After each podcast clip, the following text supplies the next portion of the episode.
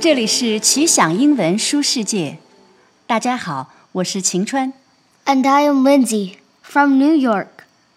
I know in China, this week is an off week to observe October 1st, the national holiday. Happy holiday! 谢谢 Lindsay。趁着大家休息，我们今天来讲一个老少皆宜的儿童经典小说。 Charlie and the Chocolate Factory is the book we are speaking about this week. It is a novel by Roald Dahl about a poor boy named Charlie Bucket.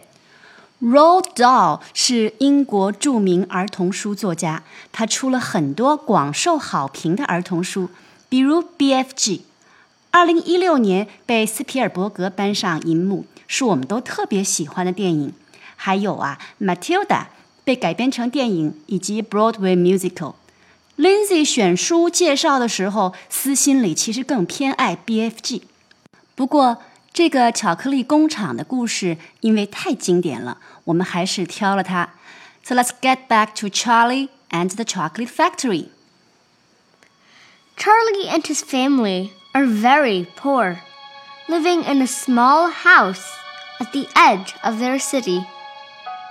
They have one bed and one mattress, with four elderly grandparents to take care of, but they all deeply love each other.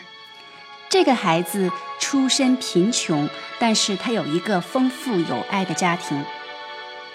Mr. Wonka, a genius with chocolate and the owner of the chocolate factory, issued five golden tickets. These are tickets for the whole world to try to get, hidden in the wrappers of his ordinary chocolate bars, and they are invitations for the people who get them to enter his secretly operated factory. His own agenda is to find a successor of his factory. And Charlie luckily got the ticket, along with other four spoiled kids. Charlie 只有钱买一块巧克力，但能有幸得到金门票。故事里可是自带主角光辉的。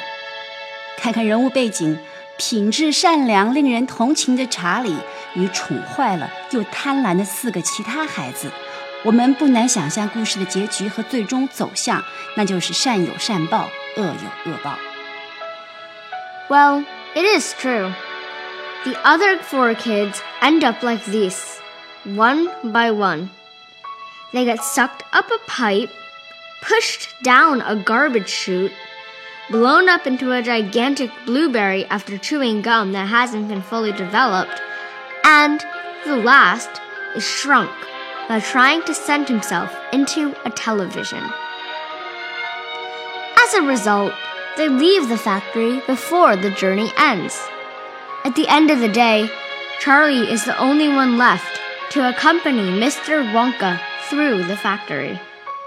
Mr. Wonka reveals at that point that he was looking for an heir, an heir to take control of the factory. He said that he needs a child's fresh ideas. Charlie, of course, is that winner. 尽管情节总结起来似乎并无新意，但是通篇故事里的描写想象丰富，叙述生动。尤其对于孩子来讲，这巧克力工厂的种种细节匪夷所思，太好玩了。哪里有不爱糖果的孩子呢？ I love this book because of all the candy inside.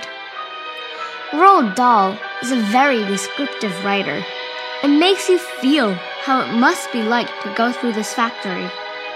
The factory even has a large, beautiful boat made out of a pink hard candy that has been hollowed out. This candy boat sails on a chocolate river that is fed by a chocolate waterfall. They also visit a really cool candy inventory lab.